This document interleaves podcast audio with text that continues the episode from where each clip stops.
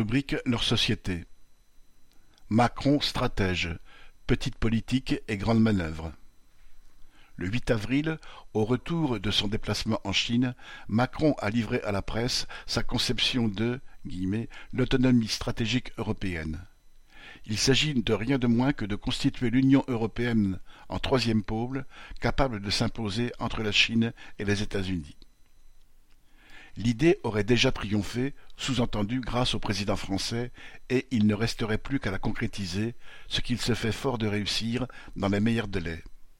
S'affirmant, citation, allié des États-Unis, mais pas aligné, Macron évoque la concurrence économique généralisée et la nécessité de passer à une économie de guerre.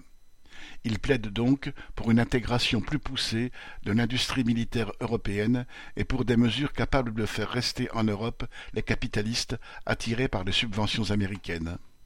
L'ancien banquier, le président des riches et fidèle serviteur du capital, va même, dans ce discours aérien, jusqu'à contester la suprématie absolue du dollar dans les échanges internationaux.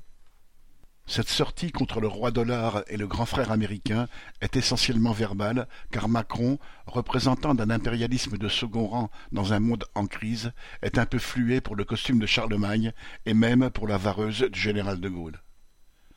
On a d'ailleurs pu très vite mesurer ce que valent les prétentions de Macron à être la voix d'un pôle européen et à incarner une diplomatie française de grand style. À peine l'avion présidentiel français avait-il décollé de Canton, à peine l'écho de ses discours était-il éteint, la marine chinoise faisait route vers Taïwan. Le bras de fer sino-américain se poursuit, et l'Europe, pour ne pas parler de la France, y fait tout juste de la figuration, alors même qu'il menace de se transformer en une guerre où elle serait forcément impliquée. Macron s'est pourtant vanté d'avoir convaincu Xi Jinping. Mais de quoi?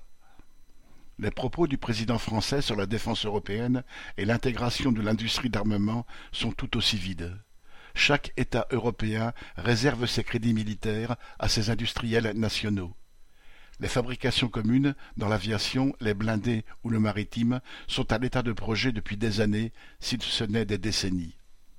Sur les marchés européens et mondiaux, les chars allemands Léopard sont en concurrence avec les Leclerc, les frégates de Thales DCN avec celles de Fincantieri, les avions Rafale avec ceux d'Eurofighter, etc.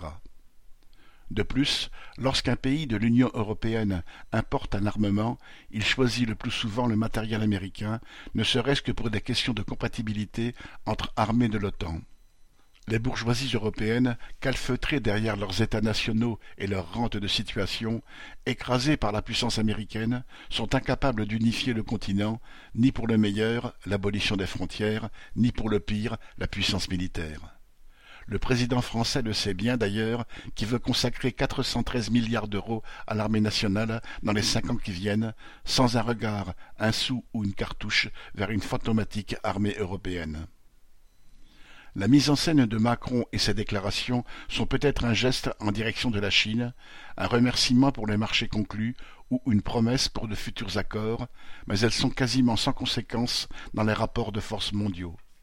Les postures de ce président, d'autant plus prétentieux en politique étrangère qu'il est contesté et impopulaire à domicile, pourraient prêter à sourire mais la montée du militarisme, la mise en place d'une économie de guerre, les tensions croissantes sur la scène internationale sont bien réelles. Sous son gouvernement, l'État prépare l'armée, l'industrie et l'opinion à un conflit généralisé dans lequel le petit impérialisme français seconderait le grand impérialisme américain. Aux travailleurs de ne pas se laisser embrigader. Paul Gallois